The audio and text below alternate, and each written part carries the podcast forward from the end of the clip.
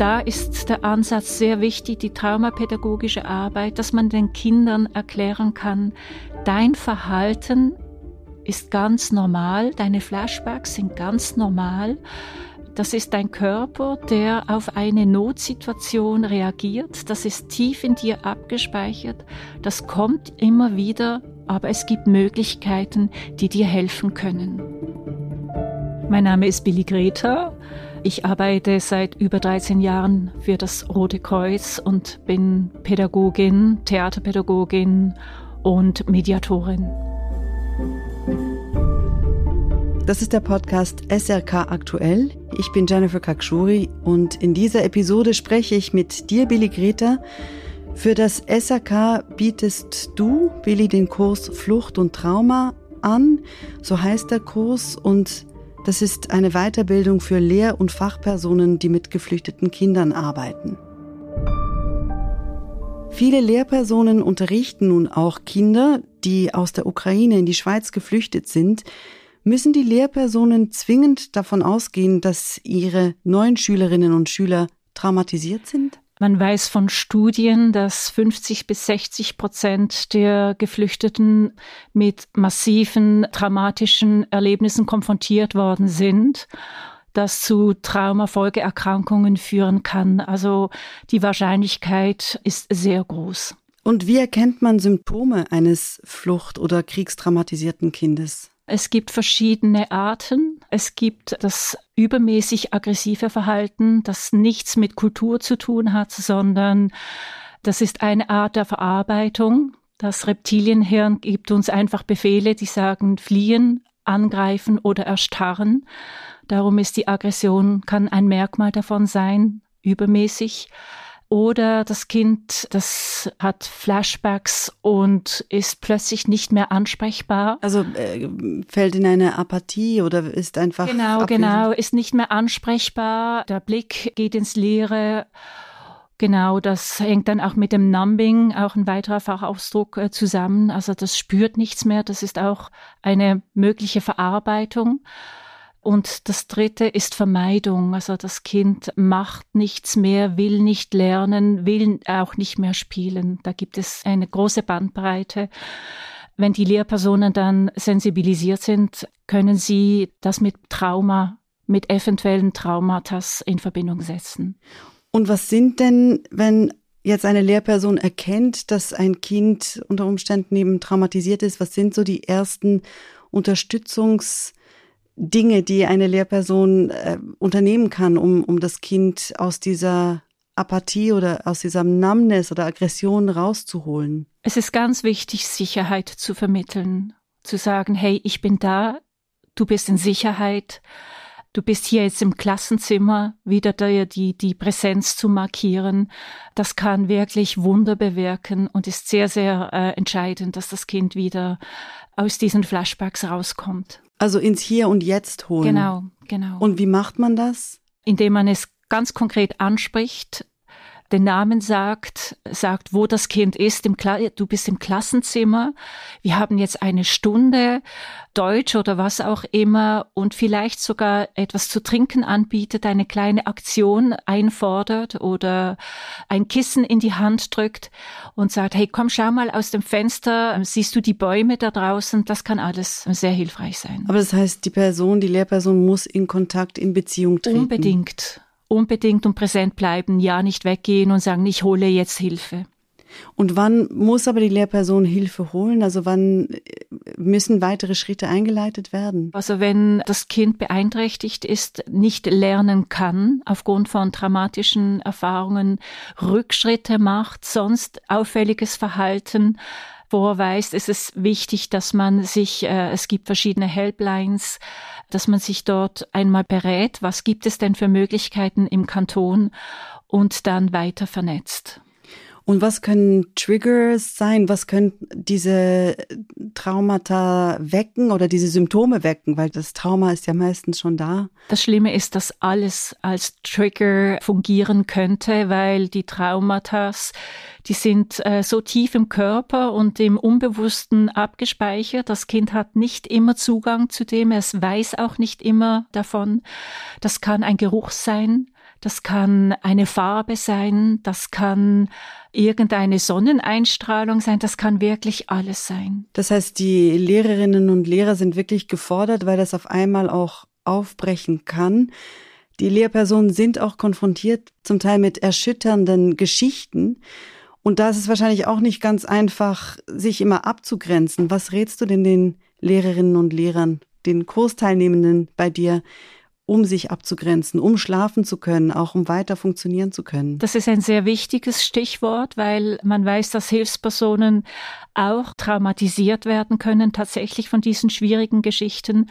Und da ist es ganz wichtig, sich ganz bewusst abzugrenzen, selbst Sorge zu tragen. Das ist auch in anderen Situationen sehr ratsam. Das kommt oft zu kurz. Dem Kind einfach das hier und jetzt vor allem zu vermitteln, auch wenn es ins Erzählen kommt und man denkt, oh, das ist ja ein Vertrauensbeweis, da darf ich nicht abbrechen.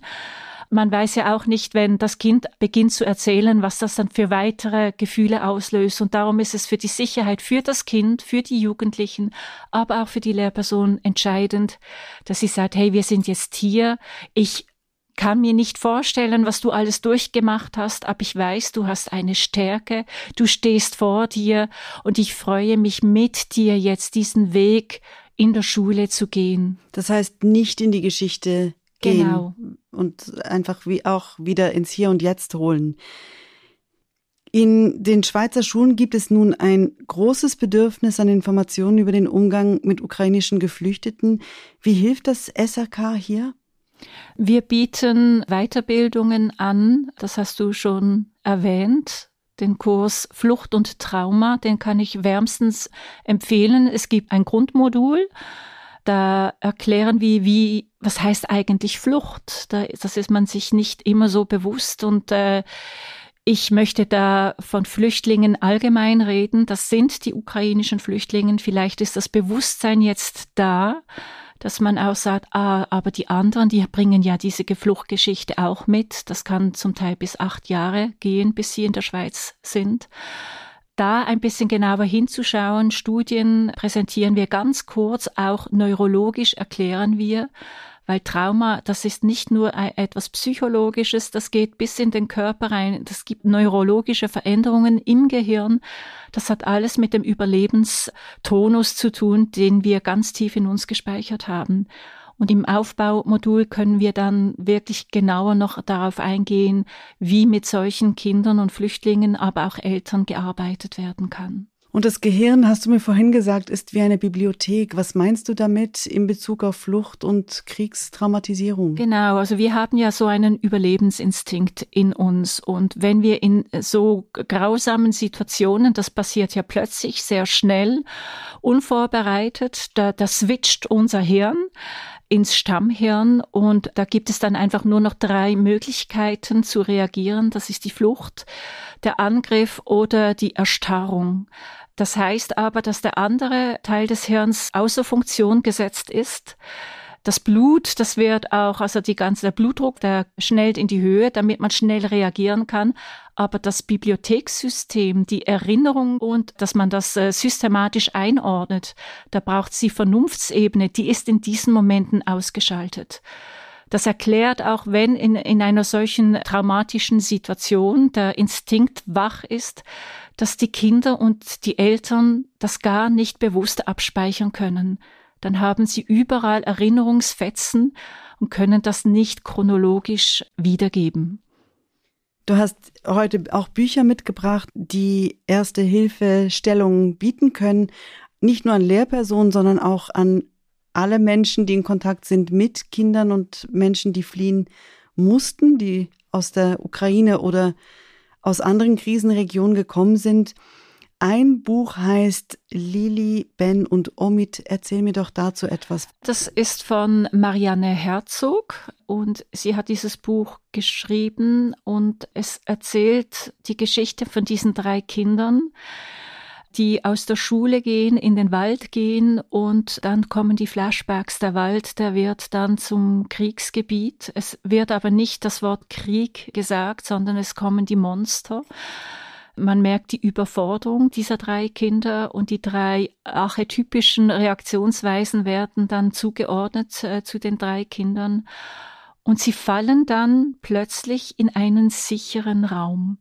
Und das ist genau die Aufgabe der Lehrpersonen und erfahren da, was sie machen können, wenn sie in diese Flashback-Situationen geraten. Und da ist der Ansatz sehr wichtig, die traumapädagogische Arbeit, dass man den Kindern erklären kann, dein Verhalten ist ganz normal, deine Flashbacks sind ganz normal. Das ist dein Körper, der auf eine Notsituation reagiert. Das ist tief in dir abgespeichert.